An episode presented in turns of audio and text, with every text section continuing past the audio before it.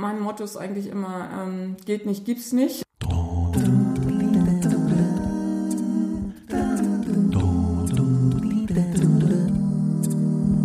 Hallo und herzlich willkommen. Dies ist Create Your Work Life, der Podcast von und mit Claudia Winkel. Hier gibt es positive Impulse, Inspirationen, Coaching-Tipps rund um die Themen persönliches Arbeitsglück, Traumjob und Flow-Momente. Heute freue ich mich ganz besonders, Uta Jahnbeck zu interviewen von Jahnbecks Fährhaus. Ich sitze hier schon mit einer ganz tollen Tasse Tee. Uta, magst du ein bisschen was über dich erzählen? Hallo Claudia, ich bin ähm, mittlerweile 57 Jahre alt. Äh, ich bin Querdenker, ich bin äh, wie soll ich das sagen, äh, Großmutter und Mutter natürlich demzufolge auch. Ich brenne für Nachhaltigkeit. Ich betreibe jetzt hier an der Geltinger Bucht eine kleine ökologische Pension mit 21 Betten, sieben Quartiere, mit oder ohne Hund oder mit oder ohne Rolli und habe das ganze Ding halt sehr nachhaltig mit meinem Mann zusammen aufgestellt. Das ist das, wo, wenn ich jetzt hier aus dem Fenster gucke und die tollen Farben von Schleswig-Holstein sehe, den wunderschönen blauen Himmel mit den weißen Wolken und die vielen Grüntöne, die es so gibt und weiß, dass ich hinterm Haus vier Rinder laufen habe, denen ich auch ganz gerne zugucke. Nette Menschen hier um mich rum, das ist einfach ganz, ganz kostbar. Ja, also Arbeitsglück, das kommt ganz deutlich rüber, ja, hier richtig verbunden, ganz tief, auch mit der wunderbaren Landschaft und ja. mit den Menschen drumherum, die ja. ja ganz viel dazu beitragen. Und wenn du zurückblickst, du bist ja schon eine ganze Anzahl von Jahren selbstständig. Kannst du da noch mal sagen, wie du gestartet bist? Das sah ja, wir haben ja eben schon ein bisschen geplaudert, das sah ja mal vor rund 17 Jahren, mhm. was richtig? Genau. Vor 17 Jahren sah das hier, also wo es heute wunderschöne Holztöne sind und ein ganz großzügiger Raum, wo wir uns hier befinden, einmal der Ferienwohnungen mhm. sah es ja mal ganz anders aus. Also als wir hierher gekommen sind, war einfach die Intention, ähm, selber was aufzubauen. Und wir haben ganz bewusst halt einen, einen alten Hof hier an der Geltinger Bucht gekauft, der ähm, ziemlich runtergekommen war, also wo, wo so ganz, ganz viele Baustellen waren. Wir haben hier ganz, ganz viel saniert, aber wir haben gesagt, okay, ähm, lieber so kaufen und ähm, etwas weniger bezahlen, als irgendwas zu kaufen, was vielleicht äh, scheinbar re renoviert ist oder saniert, ähm, was aber nicht dem entspricht, wie wir das gerne hätten. Und wir haben hier auf dem Hof schon gleich gesagt, okay, Ressourcen ist das große Thema. Wenn wir hier was mit Gästen machen, dann müssen auf jeden Fall, müssen wir ressourcenschonend arbeiten. Das heißt, ähm, also kein Trinkwasser in den Toilettenspülungen zum Beispiel. Wir haben ja. eine ja. ganz, ganz große ähm, biologische, vollbiologische Kläranlage, ähm, wo die Feststoffe alle verkompostiert werden und die flüssigen werden in Schilfbeeten von den Bakterien an den Wurzeln halt gefiltert. Und das ist das Wasser, was wir zur Spülung von den Toiletten nehmen. So. Und da haben wir einen Wert von ähm, 60 60 Liter pro Gast am Tag ähm, und äh, vergleichbare gute Hotels und ähm, Betriebe in, in, in dieser Ausstattung haben 200 bis 300 Liter am Tag. Also das ist schon nicht nur deutlich ähm, äh, Geld, was wir da sparen, sondern es ist eben auch in der Summe nachher ganz, ganz viel Trinkwasser, was wo ich denke, das ist nochmal ähm, ganz wertvoll. Das müssen wir unbedingt schützen. Wir haben die größte ähm, private Kläranlage da und wir haben eine eigene Energieerzeugung und sind äh, mithilfe von äh, zwei Blockheizkraftwerken, die gasbetrieben sind und richtig richtiges Ökogas da drin haben jetzt. Wir haben eine Photovoltaikanlage, eine Solarthermieanlage. Wir haben geführte Öfen und was wir alles machen ähm, und haben Autarkiegrad äh, über das ganze Jahr von 90 Prozent. So und 90 Prozent ist schon irre viel. Die letzten 10 Prozent werden und wollen wir gar nicht schaffen, weil die werden wahnsinnig teuer. Aber ja. wir haben eben äh, eigentlich viel zu viel Energie, die wir halt sowieso und überhaupt, aber in dem Bereich eben auch. Und diese äh, diese Energie geben wir halt gerne an die Gäste dann weiter und kommen es dem, lassen es dem Betrieb halt zugutekommen, unsere Investitionen, die wir da getätigt haben. Ja, ich weiß nicht, was soll ich noch was sagen? ja, vielleicht, vielleicht noch was. Also das, das ist total beeindruckend, was ihr in Sachen Nachhaltigkeit hier ja. in eurem Konzept, in eurem Hofhaus, Vermietungskonzept auf die Beine gestellt habt. Ja, das ist Stück für Stück gewachsen immer, ne? Ja. So und ähm, immer ist irgendwie noch was dazugekommen. Eigentlich war der Auslöser damals als unser Architekt immer gesagt hat, nee, Klärtechnik brauchen wir einen Extraplaner, Heizungstechnik brauchen wir einen Extraplaner und bei mir ist wie bei so einer alten Registrierkasse, weißt du, mit der Kurbel, äh, sind so die Dollars erschienen und ich dachte, du lieber Himmel, wer soll das alles bezahlen? Oh, wir ja. sind nur ganz kleine, einfache Leute und haben das hier mit ganz viel eigenen Mitteln halt und ganz viel Handarbeit ähm, alles bewerkstelligt. Irgendwie, das können wir gar nicht leisten, ne? So, und wo soll denn das Geld herkommen? Und dann hat man, man sich eingelesen und hat ganz viele Sachen halt äh, zu einem ganz großen nachhaltigen Puzzle zusammengebaut. Und ich sage immer, wir bauen ein großes Puzzle und ja. von außen kommen immer neue Bausteine dazu und am Ende, wenn wir dann halt äh, das Gras von unten angucken, dann äh, wissen wir gar nicht, wie, äh, wie dieses Bild dann nachher aussieht. So, ja. und das macht uns einfach Spaß. Für uns ist es halt Sport. Und so haben wir halt kleine äh, Kontakte in den Fenstern, die einfach die, die Heizungen ausregeln. Und dann kann jeder hier lüften, wenn wir putzen oder so, ist es total praktisch. Und wenn wir die Fenster wieder schließen, dann wissen wir, dass der Heizkreislauf wieder anspringt. Und äh, das spart irre viel Geld. Und das sind alles eigene Erfahrungen halt, wie wir vier Kinder haben und die jetzt ja schon alle erwachsen sind, aber wenn man so Pubertierende hat und denen sagt, ja, wenn ihr zur Schule fahrt, dann macht mal bitte äh, die Heizung, regelt ihr mal runter, bevor ihr ähm, dann die lüftet und und und. Und dann kommt man rein und dann ist es nicht so, wie es abgesprochen war eigentlich. Ein ganz normaler so, Vorgang. Ist, genau, ein ganz normaler Vorgang. Gäste, Gäste sind im Urlaub und ähm, äh, denen ist es auch nicht zu verübeln, wenn sie daran nicht denken. Und äh, da haben wir gesagt, okay, das ist vielleicht eine ganz gute Lösung, äh, alles unter einen Hut zu kriegen. ja. ja. Ja, es gibt ja noch was, worüber wir im Vorfeld eben gesprochen haben. Das ist euer Interesse an E-Autos. Ja, das mhm. hast du bisher noch nicht verraten, dass ihr da auch noch ganz aktiv seid. Ja, das kam eben auch durch so eine ähm, äh, lustige Geschichte. Mein Motto ist eigentlich immer, ähm, geht nicht, gibt's nicht. Und wir hatten das Problem, dass oder was heißt das Problem? Wir haben ein, ein, ein neues Haus gebaut in 2010 mit zwei Ferienwohnungen und mit einer großen Solaranlage oben aufs Dach und haben ein Jahr lang keine Einspeisevergütung gekriegt. Und mich hat das halt wütend gemacht, weil okay. das ist für mich als kleiner Betrieb viel Geld gewesen. Und man hat uns aber immer von einer Stelle zur anderen halt geschickt und ähm, ja, keiner fühlte sich so richtig zuständig. Dann kam irgendwann im Fernsehen halt dazu auch ein Bericht, dass es eben anderen auch so ging. Und wir haben gesagt, okay, jetzt ist hier wirklich der Zeitpunkt, wir wollen halt weg von diesen großen Konzernen und sehen halt, dass, äh, dass ja. wir mit kleinen Produzenten zusammenarbeiten oder eben auch in dem Fall ähm, das, was wir hier selber erzeugen, eben auch ähm, an Strom dann für uns selber nutzen.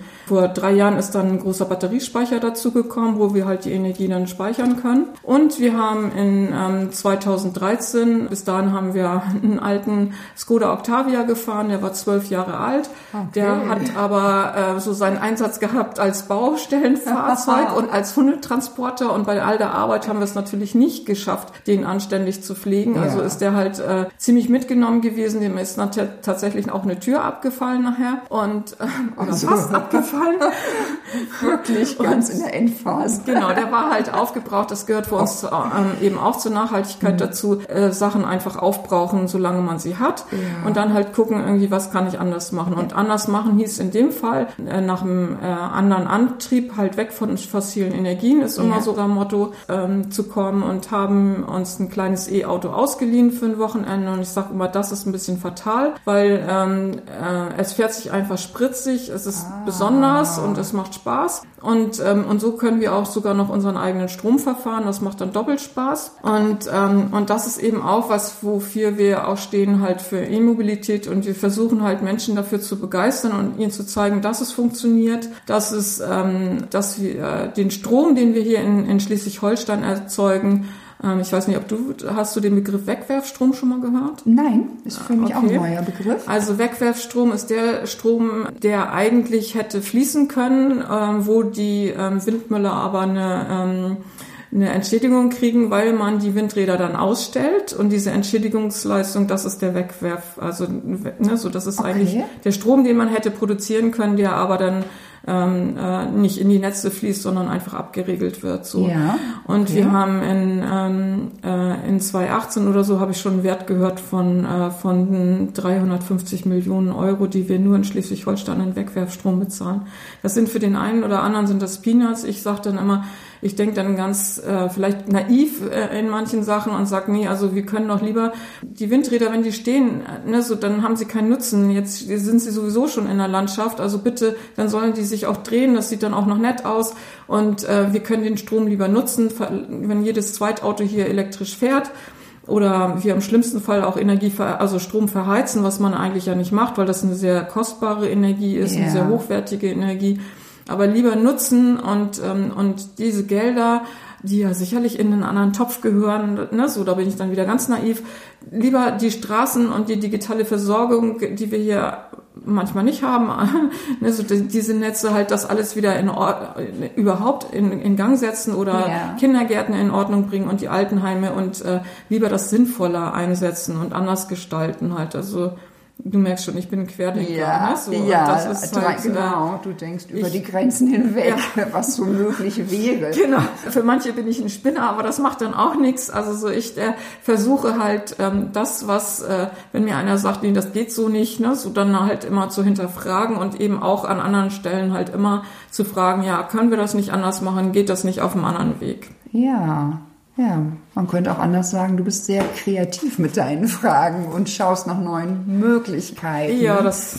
So könnte man dich auch betrachten, durchaus. Und zwar immer konsequent nach neuen nachhaltigen Möglichkeiten. Ja. Also das ist schon ziemlich beeindruckend ja. für mich. Äh, was ihr im Laufe dieser 17 Jahre hier alles auf die Beine gestellt habt und angeschoben habt ja. und Impulse gegeben habt. Mich würde noch auf einer ganz anderen Seite interessieren, wer hat dich denn oder dich und deinen Mann so beeinflusst, dass, dass ihr überhaupt auf diese Idee gekommen seid? Was, was war für euch, was sind wichtige Motive gewesen, überhaupt diese Entscheidung zu treffen? Das ist ja nun wirklich eine ganz große Herausforderung. Ein Hof in der Größenordnung, Größenordnung, äh, ein Ortswechsel, der damit verbunden ist. Was war wichtig für euch bei eurer Entscheidung damals? Also im Prinzip haben wir immer Glück gehabt. Wir haben äh, ein schönes kleines äh, Haus gehabt in, in Ahrensburg, eine kleine Villa, die wir, also so eine Stadtvilla, ja. ähm, einen tollen Wintergarten hinten dran und es war alles gut. Wir haben da vier Kinder groß gemacht und ähm, die hatten ganz viel Platz zum Toben, aber wir haben dann nachher gemerkt, dass es ähm, nicht mehr so unsere Welt ist. Es war uns einfach zu laut laut geworden und äh, wir haben auch an der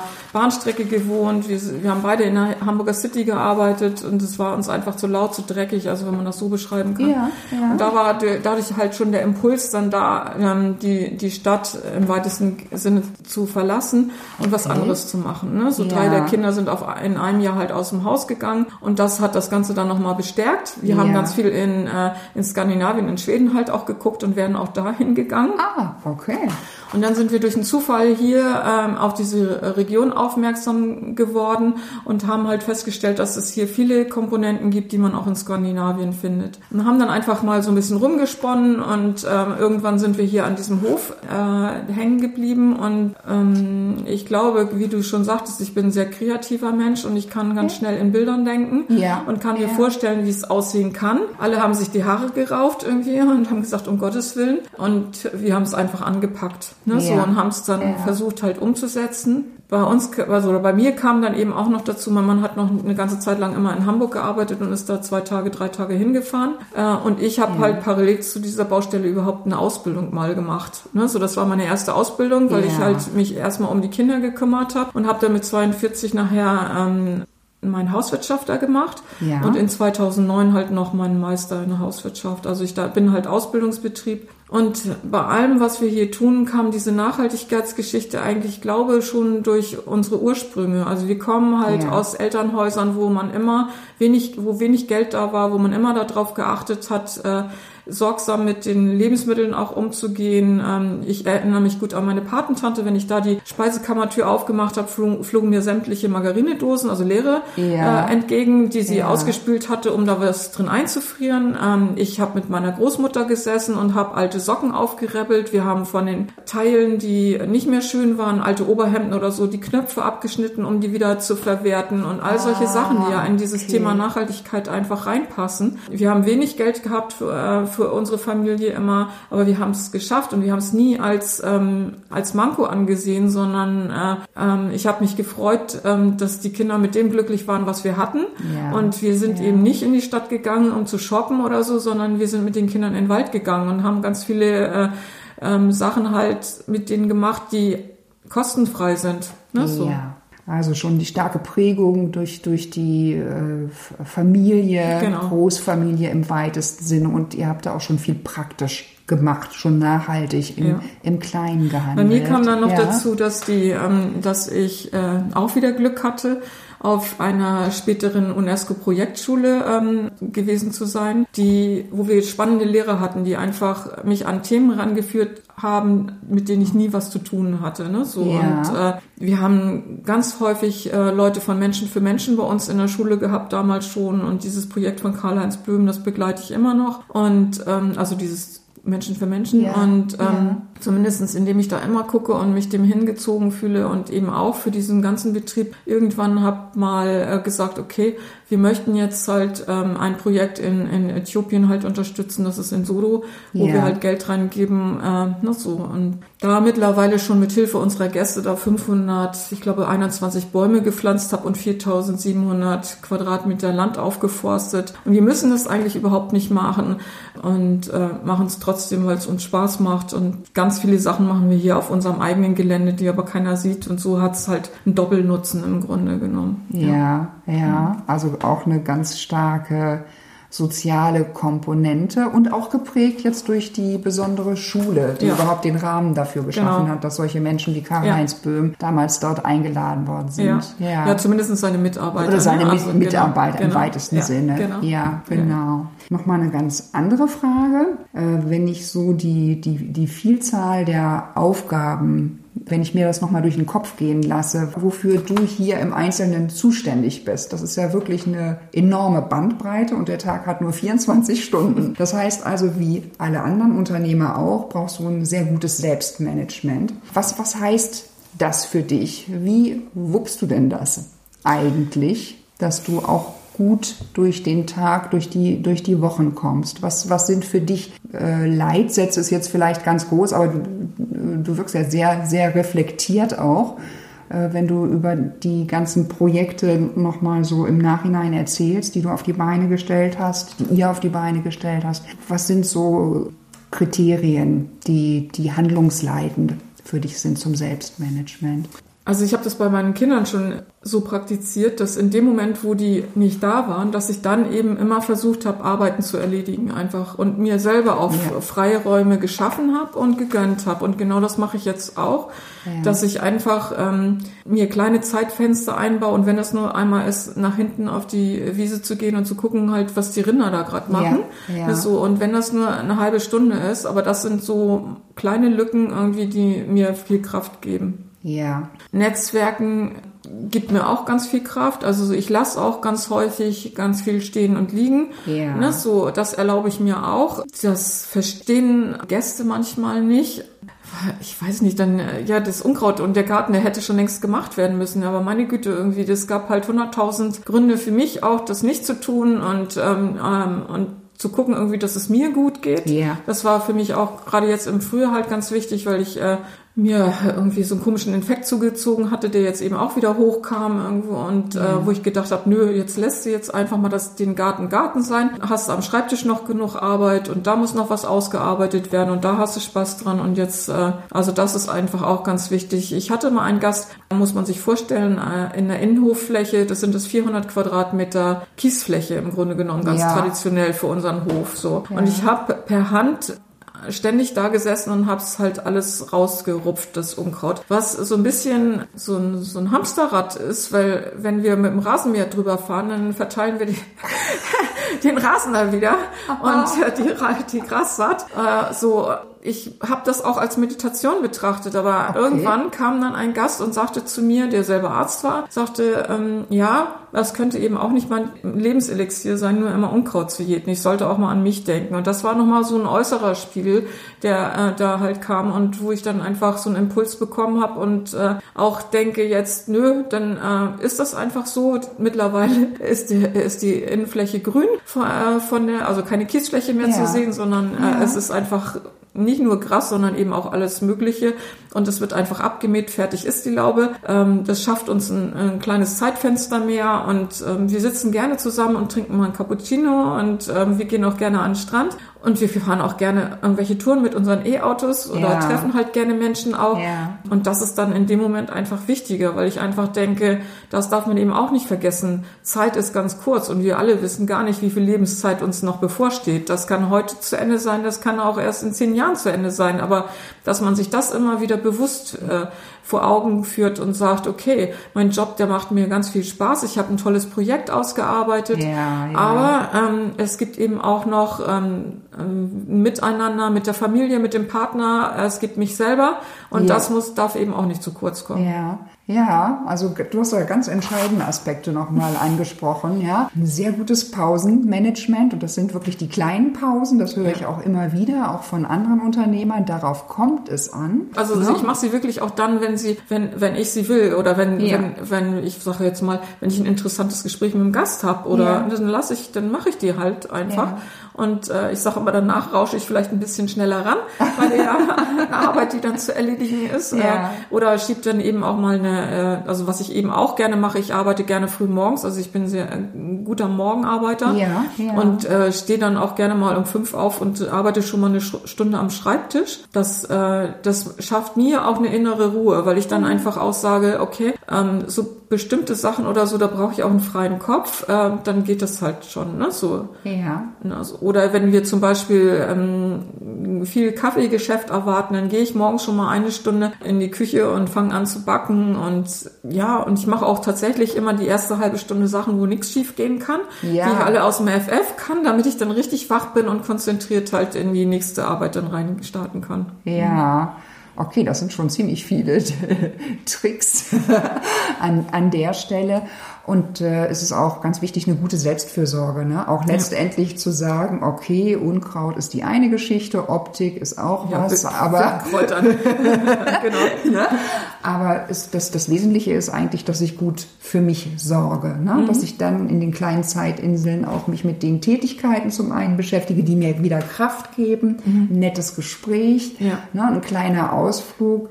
Das hat ja eine ganz große Bedeutung und gibt Energie, um dann, was hast du gesagt, dann rauschst du ran und ziehst das Tempo ein bisschen an, Genau. ne? wieder für andere Sachen und da immer wieder sich neu auszubalancieren. Ja. Und auch, finde ich, auch einen ganz wichtigen Aspekt im Hinterkopf zu haben, wir haben wirklich alle nur diese begrenzte Lebenszeit und dann möglichst jeden Tag in so einem schönen Wechselspiel ne, das anzustreben. Genau. Ne? Und mal gelingt es eben gut Genau. und mal nicht so gut. Das ist eben auch dann häufig auch von äußeren äh, Einflüssen dann abhängig. Wenn ich zum Beispiel irgendwie ähm, irgendwas ausarbeiten soll für, für eine Zeitung oder so, dann äh, ja, dann braucht man eben auch seine Ruhe und dann kommt das dazwischen und dann werde ich halt nicht sagen, irgendwie, nö, ich habe jetzt gar keine Lust dazu, das geht jetzt gerade nicht, sondern dann wird's halt gemacht und die Pause wird vielleicht nach hinten geschoben, aber Ja. ne, so, dann ähm, da muss halt jeder auch so ein bisschen gucken, irgendwie, wie es für ihn auch passt. Manche brauchen halt ganz straight halt, was weiß ich, 12 Uhr ist Mittagszeit, das haben wir hier eigentlich auch, aber das liegt Ja. auch daran, dass halt alle zusammenkommen, gemeinsam Mittag gegessen wird und äh, ne, so und man genau weiß, ich habe jetzt in der Wohnung, wenn ich putze, dann weiß ich aber, okay, um 12 Uhr sitzen wir alle zu Tisch, ne, so. Ja. Da gibt's was dann auch zum Freuen, ne? Genau. Um die Mittagszeit, dass man sich da auch wieder begegnet Genau. ne? und, und eine kleine, äh, fröhliche Zeit auch zusammen hat, Genau. ne? einen wichtigen Austausch. Das klingt gut. So, dann kommt schon der letzte Block. Mhm. Wie gestaltest du denn deine Netzwerkarbeit? Da hast du vorhin auch schon ein bisschen was verraten. In welchen Netzwerken bist du zu Hause? Also vielleicht ein, ein Teil der Netzwerke. Wo fühlst du dich aber auch besonders eng verbunden? Also welche Netzwerke sind für dich zentral? Natürlich bin ich in Social Medias zu finden. Also ich bespiele mit mehreren Portalen eigentlich äh, Facebook. Da habe ich eins für E-Mobilität, damit ich da keinem auf den Keks gehe. Dann habe ich ähm, eins für meinen Betrieb und ich habe ein privates, wo ich dann auch mal politische Meinungen raushaue. Ja. Ne, so, ich habe Instagram und Pinterest und, äh, und Twitter auch, so ein bisschen aber nur. Ja. Und ähm, versuche das alles so mehr oder weniger nebenbei halt äh, auch zu bewerkstelligen. Ja. Das liegt mir aber auch. Also ich merke, dass, Okay. dass es mir liegt. Ich weiß, dass ähm, äh, das erstmal ein bisschen äh, merkwürdig gesehen wurde ähm, äh, von meinem Umfeld, Ja. weil die immer gesagt hat, ich habe zu viel das Handy in der Hand. Andersrum ist es aber so, ich kriege halt Anfragen eben auch über Social Medias. Also ob das äh, eine, eine Bestellung für einen Frühstückstisch ist oder halt eine Buchungsanfrage oder so, es läuft halt auch alles schon über Social Media. Ja. Netzwerken tue ich sonst auch noch gerne über ähm, ganz andere Kanäle irgendwie, ob das halt äh, an der Landwirtschaftskammer ist, da bin ich halt in, in einigen Gruppen halt auch drinne und Ja. äh, über die E-Mobilität in ganz vielen Kanälen drin. Ich bin ähm, bei den Touristikern natürlich auch irgendwo präsent und ich habe ganz viele Sachen irgendwie, die mich interessieren und lebe eigentlich auch ähm, aus der Vielfalt. Ne? Ja. So. Ja. Und ich glaube, das ist auch, ähm, das ist weiß ich nicht, nicht ein Geheimrezept würde ich jetzt gar nicht sagen, weil das liegt mir einfach und äh, das ist so meine Art, damit umzugehen Ja. und äh, das auszugleichen, was ich vielleicht ähm, nicht äh, erreichen kann, weil ich einfach bei ganz großen Portalen nicht zu finden bin, ne? so aus Überzeugung halt. Und dann muss ich ja gucken, irgendwie, dass ich das anders irgendwo ähm, die Menschen halt auf mich aufmerksam werden, beziehungsweise auf meinen Betrieb. Also, Ja. also es dient in erster Linie immer dazu, auch ähm, den Betrieb ein bisschen bekannter zu machen, Leute neugierig zu machen und äh, zu bestimmten Themen auch, die Nachhaltigkeit betreffen, äh, zu zeigen irgendwie, dass man halt ganz kleine Sachen machen kann und dass es nachher, dass man doch ganz schön viel erreichen kann. Ja, das klingt doch ziemlich bunt. ja, auch sehr ergebnisorientiert. Ne? Es ist eben möglich, einmal in der analogen und auch in der digitalen Welt äh, sich stark zu vernetzen und letztlich ergänzen sich beide. Sowieso. Beide also das Ebenen. denke ich auch. Also man gut. kann das nicht mehr so trennen. Ja, Ne? So. genau. Also ich denke, und die, ähm, ich sage jetzt mal, die jungen Leute für Fridays for Futures, die auf die Straße gegangen sind oder so, die zeigen uns das ja, dass man eben äh, über den Tellerrand denken muss. Ja. Ne? So, egal was es ist. Also das ganz große Thema ist eben Klimawandel und dazu müssen wir alle uns zusammenraufen und, äh, und alle an einem Strang ziehen, um unsere folgenden Generationen eine freundliche Welt zu hinterlassen. Ja, definitiv. Und wenn du jetzt noch mal so ein bisschen zurückschaust, was würdest du einer jüngeren Kollegin, die vorhat, deinen Weg oder einen sehr ähnlichen Weg zu gehen, wie du ihn gegangen bist, wenn du noch mal zurückschaust, was sind deine drei wichtigsten Erkenntnisse? Also ich glaube, die erste ist, ähm, wenn man eine Idee hat, dass man das gut prüft und nicht einfach nur ähm, mit einer rosen, sich selber mit einer rosaroten Brille betrachtet. Das zweite ist, dass man ähm, gerade aus seinem Umfeld, mit dem wird man häufig, wenn man äh, neue Ideen entwickelt, äh, Konfrontationen haben, dass man die ähm, äh, versucht du, äh, durchzustehen und bei sich zu bleiben und äh, sich natürlich reflektiert, aber ähm, in erster Linie sich das nicht kaputt machen lässt. Also so, wenn man einen Traum hat, dann darf man den auch gerne leben. Ja. Und wenn es nachher nicht funktioniert, dann kann man auch sagen, okay, aber ich habe es wenigstens versucht. Ne? So, Ja. Sonst hängt man äh, immer diesem Traum hinterher. Ja. Und das dritte ist Netzwerken, Netzwerken, Netzwerken. Und was mir jetzt im Moment halt auch ganz viel auffällt, dass Frauen sich manchmal nicht so trauen zu Netzwerken. Ähm, das sollte man ablegen. Aber auch kreuz und quer und nicht nur in so nur Frauennetzwerken oder sich nur in äh, Männernetzwerken begeben, sondern kreuz und quer und so wie es einem liegt und äh, und auch an Sachen denken, die ähm, an die man vielleicht nie gedacht hätte. Also ich mache auch ganz viele Sachen, wo ich dann äh, gar nicht weiß, was passiert und unter Umständen äh, kriege ich ganz tolle neue Kontakte, an die Ja. ich nie gedacht hätte. Ne, so.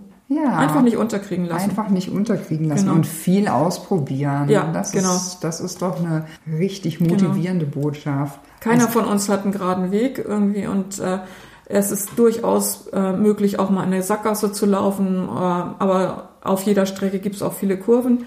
Das ist Ja. auch nicht schlimm. Ja. Und äh, vielleicht wartet hinter jeder Kurve noch eine neue Überraschung. Ja, das klingt richtig gut. Hinter jeder Kurve wartet vielleicht noch eine neue Überraschung. Also immer weitermachen. Genau. Ganz, ganz herzlichen Dank, Uta. Gerne. Das hat mir ganz viel Freude gemacht, das Interview. Auf eine Tasse Tee. Ja, genau. Bei Jan Fährhaus. Dankeschön.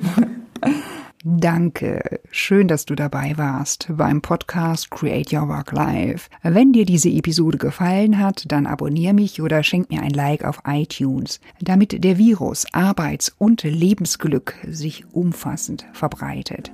Folge mir gern und verbinde dich mit mir auf Facebook und Twitter.